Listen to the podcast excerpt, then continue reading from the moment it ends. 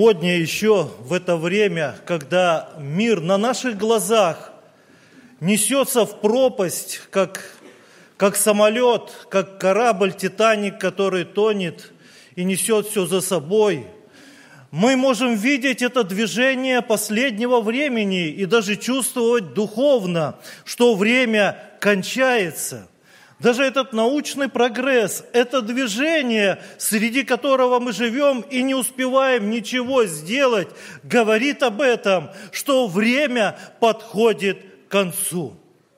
Но слава Богу, что даже в это последнее время, когда последние дни, года, не знаем сколько, сегодня еще звучит благая весть для всякого человека. И он может уверовать о чем мы сейчас и пели. Он может уверовать в Иисуса Христа. И среди этой безысходности, безысходности смертельной, человек может обрести спасение, может обрести изменение своей жизни, изменить свой путь. Господь говорил, «Я есть путь, истина и жизнь». И человек может изменить свою жизнь, познать настоящую истину, по-настоящему ее познать и обрести спасение. Сегодня звучат эти прекрасные слова из Библии, благой вести, слова Иисуса Христа, записанные в Евангелиях Вера твоя спасет тебя. Вера твоя спасла тебя. Часто мы читаем и слышим в Евангелии для душ, которые обращались во времена Иисуса Христа. Они приходили, жаждали от Него исцеления, слова и спасения, и они получали через веру.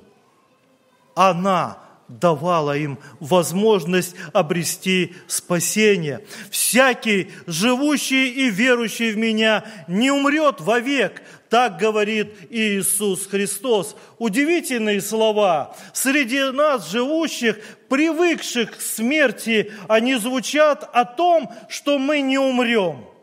Удивительно, но человечество нуждается и стремится больше всего к бессмертию. Это больше всего нужно человеку. И страхи всякие разные, они исходят из страха перед смертью. И вот Слово Божие говорит нам, мы не умрем.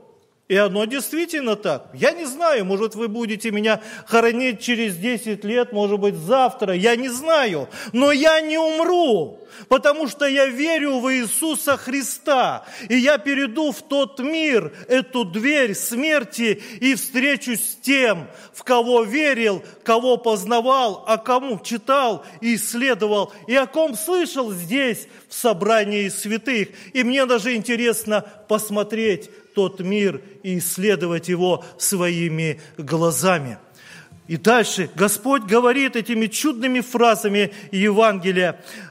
Я свет, пришел в мир, чтобы всякий верующий в меня не оставался во тьме через веру Иисуса Христа, наконец-то душа может выйти из этой тьмы, в которой находится мир. Тьмы безбожия, тьмы заблуждения. И душа сегодня всякая обретает это. И слава Господу. Апостол Павел в Деянии святых апостолов 10.43 говорит так о Христе. О нем все пророки свидетельствуют, что всякий верующий в Него получит прощение грехов имени Его. Мы чуть-чуть уже, знаете, свыклись что прощение грехов – это как-то естественно, потому что живем во грехах и рождены во грехах, и грехи вокруг нас. Но прощение грехов и свобода от греха – это великая свобода и счастье души. И поэтому пророк Исаия говорит, что ранами Его мы исцелимся, и та смертельная болезнь, греховная проказа уйдет из нашей жизни. И только тогда мы обретем настоящее счастье, радость и познание жизни. Иоанна 3.36, мой любимый стих. В той главе, где находится всеми нами любимый стих, Иоанна 3.16, «Ибо так возлюбил Бог мир, что отдал Сына Единородного, дабы всякий верующий его не погиб, но имел жизнь вечную». Это основная мысль, но она продолжается до конца этой третьей главы 36 стиха, где написаны такие чудные слова. «Верующий в Сына Божия имеет жизнь вечную, а не верующий в Сына не увидит жизни, но гнев Божий пребывает на нем» не увидит жизни, друзья, не только вечной, вообще не увидит жизни, живя уже здесь, на земле, он ее не видит. Он как дерево, которое мертвое, которое зимой стоит, нету ни листвы, нету ни цветов, ни плодов, вроде бы живое, но мертвое, не ожившее – и поэтому душа обретает эту настоящую жизнь через веру в Иисуса Христа в нем. И уже гнев Божий, который сообща на этом мире находится сегодня, поэтому мир в таком состоянии.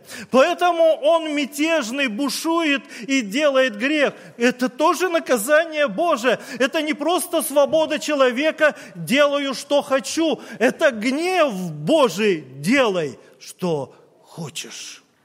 Но ты будешь пожинать, и ты уже этим наказан здесь. И поэтому, если человек обре... а, уверует в Иисуса Христа, на нем уже не гнев Божий, а милость и благословение Божие. Вера – это такая способность нашей души, такой некий механизм, который радикально влияет на человека – полностью изменяет порой его жизнь, в зависимости, конечно, от того, во что он верит. Человек может спастись и иметь вечную жизнь не просто веря, а веруя лишь в Иисуса Христа и Слово Его, записанное также понятным для нас языком священным. Писанием. Но человек, к сожалению, верит более не в слова и не в истину даже, а в ложь и заблуждение, живя здесь на земле. И поэтому, как он верит, так и формируется его жизнь, так она и складывается, так он и поступает, и от этого полностью зависит его жизнь. Если он верит в лжи, он лжи и находится во тьме. Если он верит свету, он во свете и знает правду. Первый случай – этот прецедент с верою, когда мы убеждаемся, что вера, она глобально меняет человечество. Это Ева и Адам. Вообще это первый случай веры. До этого мы ее не встречаем. И в Царстве Божьем мы ее тоже не найдем. Она там не нужна, и ничего там уже не изменишь. И вот Ева поверила лукавому. Он сказал ей, ты не умрешь и она совершила грех, и Адам присоединился и сделал то же. И сегодня мы видим, мы пожинаем, причина была в том, что она не поверила, сомневалась в Боге, а поверила лжи, поверила лукавому. Исторических примеров очень много. В нашей жизни очень много примеров, когда вера глобально направляет человека в ложное состояние, в заблуждение. Ну, допустим, возьмем для нас – близкий пример – наша страна Россия. Примерно сто лет назад в стране России произошли глобальные события, и люди, вставшие у власти, большевики, пообещали очень много людям. Они пообещали землю крестьянам, заводы рабочим, свободу всем, в том числе и верующим, свободу вероисповедания – и, к сожалению, даже наши братья, тогда живущие, верующие, поверили, что так может быть.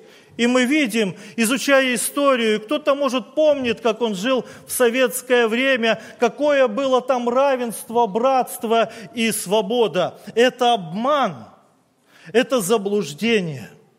И вот так люди, доверяя свою судьбу, свою жизнь, свою душу, свою веру и упование доверяют лжи и обману. И, к сожалению, даже мы, верующие, в то время а, всем нам известный брат Проханов – который был руководителем евангельского движения. Евангельские христиане-баптисты появились не сразу, они слились в один союз во время Второй мировой войны. До этого было отдельных два союза – евангельские христиане и баптисты. И вот этот уважаемый брат – это действительно пример, как каждый из нас может доверить свою судьбу лжи. Поверил, поверил вот этим лозунгам, и даже когда происходил конгресс в Германии международный, он говорил, какая наша прекрасная страна, она строит новое прекрасное будущее для народа. И даже мы, верующие, обрели там чудное счастье и свободу и так далее. Наберите YouTube, посмотрите его правнука сегодня, какой он. Это Божие наказание. Этот человек находится в таком заблуждении, он прорупал пропаганды. Это страшное наказание, когда человек доверяет лжи. И верующие, если доверяют лжи и обману, откуда заблуждение? Откуда вера в непонятные языки, какие-то проявления, которые даже неверующие люди называют бесовскими, когда мы, верующие люди, доверяемся всякому роду лжи и заблуждения. Да сохранит нас Господь от этого. Почему нужно верить? Для чего нужно, живя сегодня на земле, верить в Бога? Допустим, зачем мне верить, что я Константин, а моя жена Валентина? Или вам верить в свою жену, или э, верить, что ваш отец такой-то, такой-то. Вы и так знаете, вам не нужно верить. Некоторые вещи мы совершенно прекрасно знаем, и нам совершенно не нужно верить. Почему нужно сегодня верить, что тот, кто нас создал, больше нас и важнее, и мы должны в Него верить? И страшнее всего, что большинство-то людей как раз не верят в Него и идут в погибель. Об этом говорит послание римлянам, Первая глава, чудесное послание, особенно первая глава, в нем апостол Павел хотел раскрыть суть Евангелия церкви в Риме. И поэтому он четко разбирал подробно, более подробно, что такое благая весть. И в первой главе он разъясняет положение мира, в который пришла благая весть. И так начинается основная мысль, записанная в первой главе. Э, послание к римлянам. В нем открывается правда Божия. Это 17 стих. В благой вести открывается правда Божия. Есть правда на земле, и она, эта правда, истина в благой вести. И она говорит о состоянии мира – я буду выборочно читать. С 21 стиха. «Но как они, познав Бога, не прославили Его как Бога и не возблагодарили, но суетились в умствованиях своих, и омрачилось несмысленно их сердце, называя себя мудрыми, обезумели». обезумели. 25 стих. «Они заменили истину Божью ложью и поклонились, и служили твари вместо Творца, который благословен вовеки». И 28 мной. И как они не заботились иметь Бога в разуме, то и предал их Бог превратному уму делать непотребство. И дальше перечисляются все грехи, которые мы видим вокруг себя. А начало – непотребство, превратный умом, неправильное понимание сути вещей, Человек берет для себя что-то, использует, но это негодное, непотребное, ненужное, наносящее ему урон. И поэтому Слово Божье в этом главе открывает нам суть вещей, почему мы живем в этом мире. Все перевернулось. Люди заменили истину на ложь. Они заменили Бога Творца на творение, и Ему стали поклоняться творению.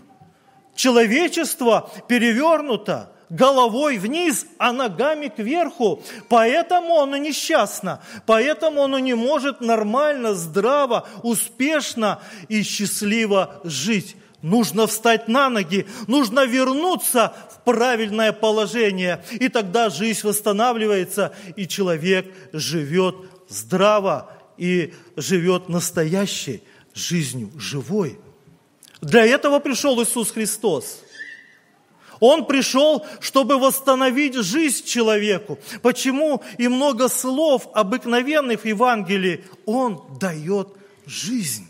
Через веру Он дает жизнь. Мы вроде бы живем. Но Он дает жизнь. Она восстанавливается через веру в Иисуса Христа, через прощение грехов и общение с Богом. Бог так создал человека, сделал его зависимым от себя – так Он сделал нас не рабами, но зависимыми.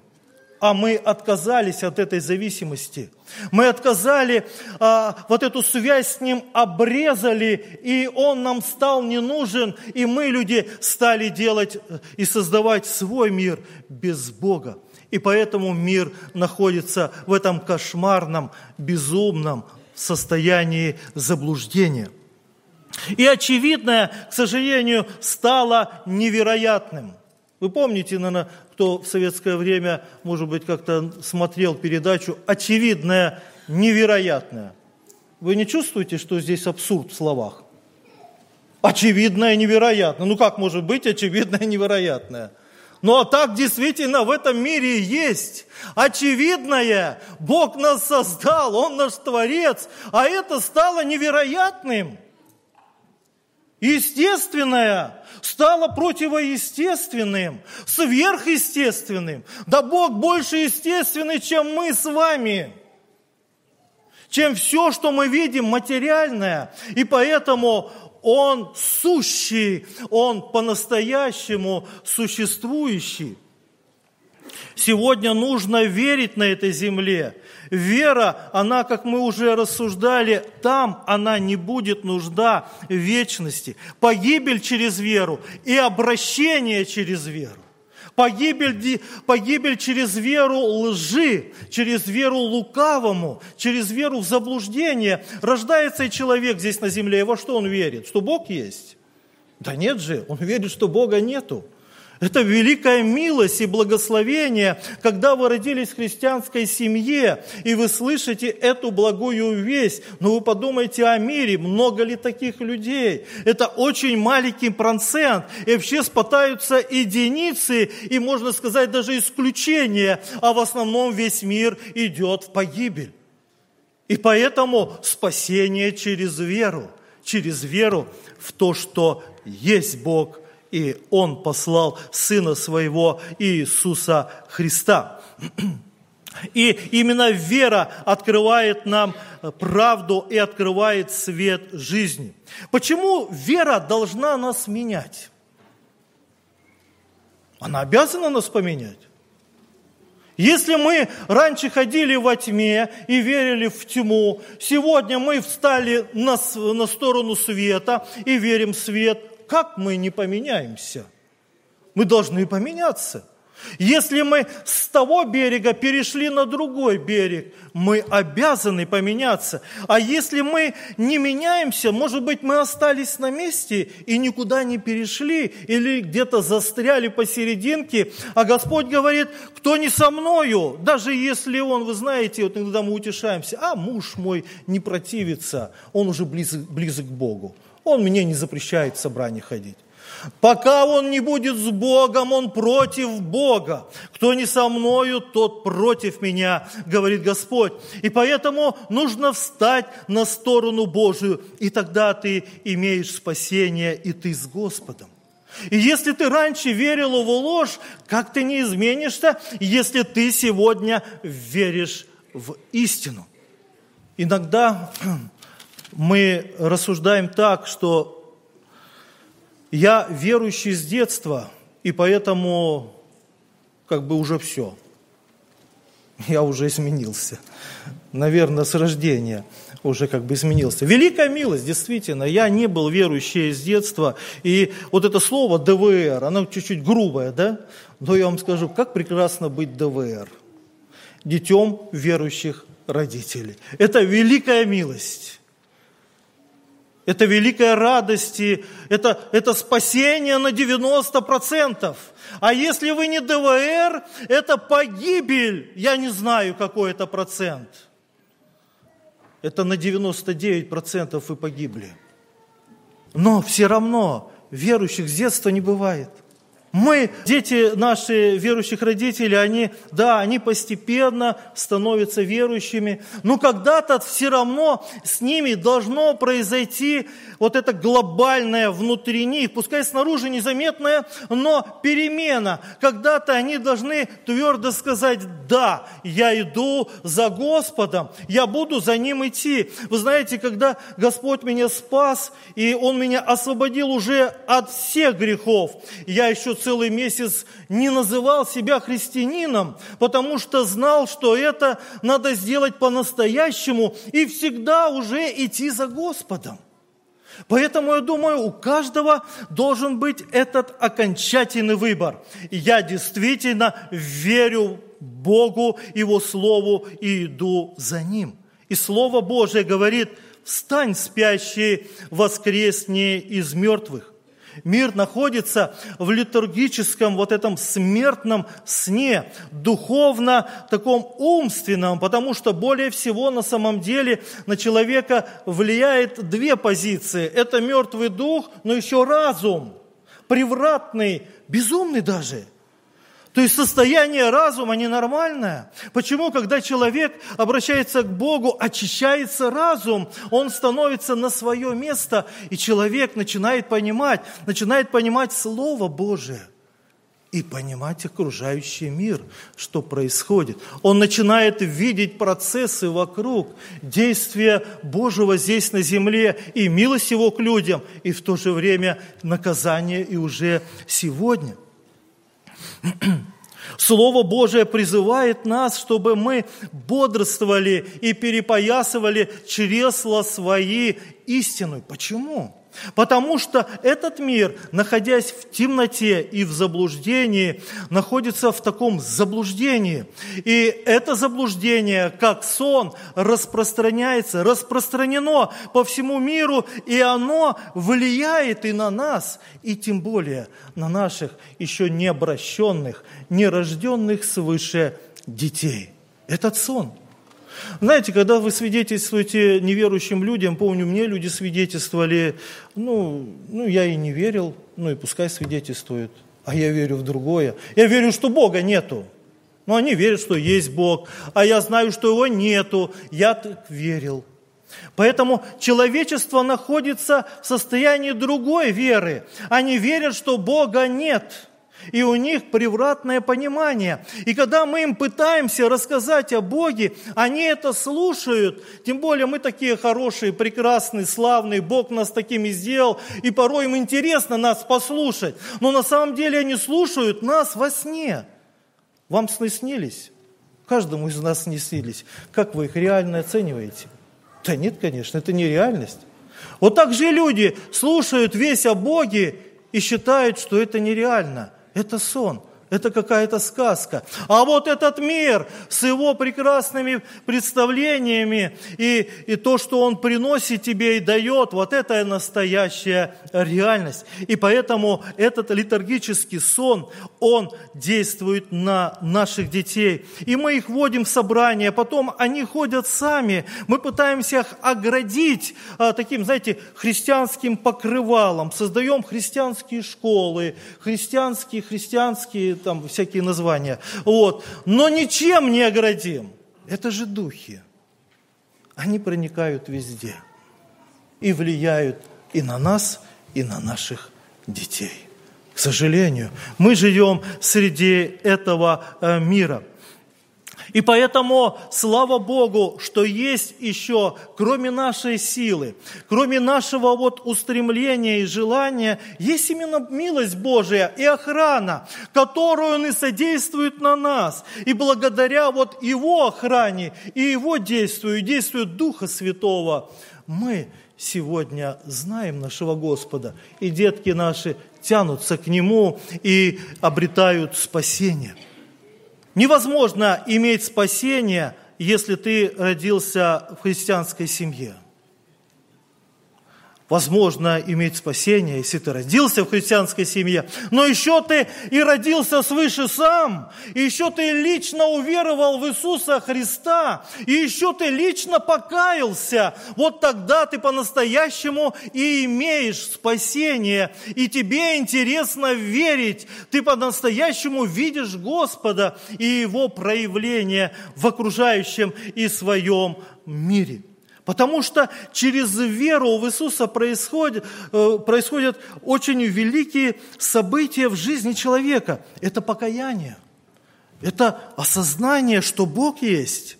Это э, осознание, признание своих грехов. Это когда у человека происходит изменение в разуме, он понимает и осознает, а также и прощение грехов, и чудное рождение свыше – Невозможно его объяснить, как это происходит, но мы знаем, именно через рождение свыше, через это чудо, именно действие Духа Святого на земле, мы и имеем то спасение и всю милость Божию и познание Слова Его. И вы знаете, нету никакой последовательности в этом.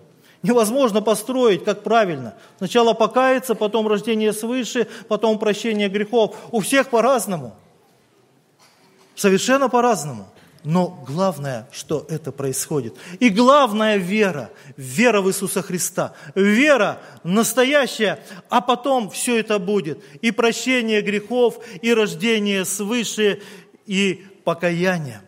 Есть чудные библейские примеры, с которых мы можем брать пример, ну, пример для себя, что действительно человек, когда обращается к Богу, у него меняется жизнь. И есть пример в Библии о такой женщине, которая называется в послании Рав блудницей, ну, честно говоря, я сказал один и последний раз, и больше не буду повторять. Она уже давно не блудница, это чудная сестра наша в Господе, которая уверовала в Бога еще в то ветхозаветное время. И мы видим, что она, уверов, совершила э, необыкновенное действие. Здесь так написано. Послание к евреям – 11 глава, 31 стих. «Верую, рав блудница с миром, приняв соглядатаев и проводив их другим путем, не погибла с неверными». Верую, она это сделана. А если мы еще чуть-чуть прочитаем в описании в Иисуса Навина, то мы увидим, какая была у нее вера. Удивительно, вы знаете. Ну, действительно, она же была непростая женщина. Обычно так, как вот она поступала, поступали князья. Они видели, что вот подходит время, надо спасать свою семью, сокровища и договариваться с противником. А тут женщина, да еще такого поведения, догадалась и поняла, и увидела, и ей открылось, что нужно иметь спасение. И более всего она не о себе говорит. Она говорит о своем родстве и о себе даже не упоминает. И через нее, наверное, было очень стыдно ее родственникам, что она была такой. Но благодаря ей они все получили спасение. Почему? Потому что она уверовала. Она увидела через эту веру. И ей открылось, что вот идет этот народ необыкновенный, и это народ, с кем настоящий Бог. И он вершит перед ними, за ними и вокруг всякие победы. И ихние стены, и их могущественный город с их армией никогда не устоит. У нее была такая твердая вера, что я не знаю, у нас ли такая. И вообще-то она для своего народа была предателем. Это Слово Божие нам говорит, что она, мы так называем героем, да? Но для своего народа она была предателем. Ей нужно было что-то оставить, что-то перешагнуть, чтобы сделать этот поступок. И нам, верующим людям, если мы действительно идем за Господом, нужно от чего-то отказаться. Изменение жизни подразумевает и измену. Это слово где-то имеет и это толкование – измена. Измена чему-то. Раньше ты на это уповал, ты этого придерживался, но сегодня ты этому изменил. И даже не побоюсь сказать, стал предателем этого – своей культуры, религии, лукавого и так далее, своих греховных привычек. И поэтому эта женщина совершила действительно великое дело и для себя, для своей души, и для своего спасения. Еще интересный пример э, можно для нашего рассуждения увидеть в истории христианства – мы праздновали недавно 500-летие возрождения, реформации – это действительно великое событие. Если вы начнете исследовать, что принесло миру это событие, то вы увидите, что вообще мир изменил, изменился, Европа, э, не просто даже э, религиозное положение изменилось, как свобода появилась, вероисповедание, но вообще появился капитализм из-за этого движения. Вообще современный мир появился из-за этого движения. Удивительно, но это так – и вы знаете, почему произошли эти изменения? Опять из-за этого, что люди уверовали по-настоящему в Бога и уверовали в Священное Писание. Мартин Лютер, он был священником, дитё верующих родителей, был священником даже, и он изучал Слово Божие сам лично. И он по-настоящему стал верующим. До этого он был не по-настоящему. И слово он понимал совершенно неправильно. А тут оно ему открылось верно. И он совершил революцию. Он совершил и великое изменение в своей жизни. До этого такие же священники были в Чехии, Ян Гус, и в Англии Джон Уиклиф. Они тоже были священниками, но пришло время, они, читая священное писание, открыли для себя Бога по-настоящему, открыли истину и по-настоящему уверовали. И эта вера изменила их и ихнее окружение. Да благословит Господь, чтобы это было и в нашей жизни, чтобы эта вера изменяла и нашу жизнь. В своей жизни я родился в глубоко верующей семье – но, к сожалению, в то, что Бога нет. Эта вера гораздо сильнее и фанатичнее, чем та, которая сегодня я имею. Вера в Иисуса Христа. И так формировалась моя жизнь. У меня были друзья, которые верили, что Бога нету. Я ходил в школу, в такую, которая все там верили, что Бога нету. Такая была и страна. И так, конечно, моя жизнь и формировалась. И вот пришел определенный момент, и я искал изменения в своей жизни. Я даже практиковал самовнушение, может быть, как-то в себя, может быть, хотел поверить или как-то себе помочь, чтобы изменить себя. Я написал на блокнотике те все вещи, которые э, сердце мое и разум уже не воспринимало. Я считал недостойно жить вот такой негодной жизнью человеку. И я написал их, примерно 10 пунктов. И каждое утро я себе напоминал, чтобы это не делать. И я продолжал это делать. В течение двух недель, недель это я практиковал. И я продолжал это делать. И вот я пришел на собрание, где слышал благую весть. Я не понимал все сразу, всего, но основные вещи для меня как-то запечатлелись в моем сердце и разуме, что люди говорили о Боге, говорили об Иисусе Христе, говорили о Библии, о спасении и обо мне, о человеке, как о всех. И что это все взаимосвязано. Моя жизнь, мое изменение жизни связано с Иисусом Христом и с Библией. Как-то оно запечатлилось у меня.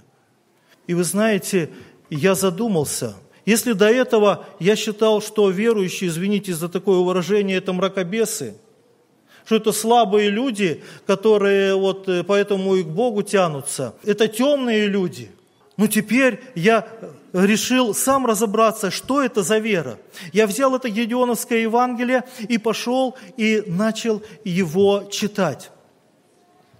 И вы знаете, там было прекрасное место Священного Писания. Лучше уповать на Господа, нежели на человека. Лучше уповать на Господа, нежели на князей. В этом году мне брат один, я ему рассказывал свое свидетельство, обрадовал меня. Он сказал, это центр Библии по стихам. Представляете? Я открыл первый раз в своей жизни Священное Писание и прочитал центральные стихи Библии. И они мне открылись, как сейчас открывается Слово Божие. Мне Господь через Слово Свое открыл мою жизнь, мои переживания на тот момент, мою борьбу и страдания. Он открыл мне окружающую жизнь. И через неделю я был другой человек. Не своими силами, а верою в Иисуса Христа и верую в Его Слово.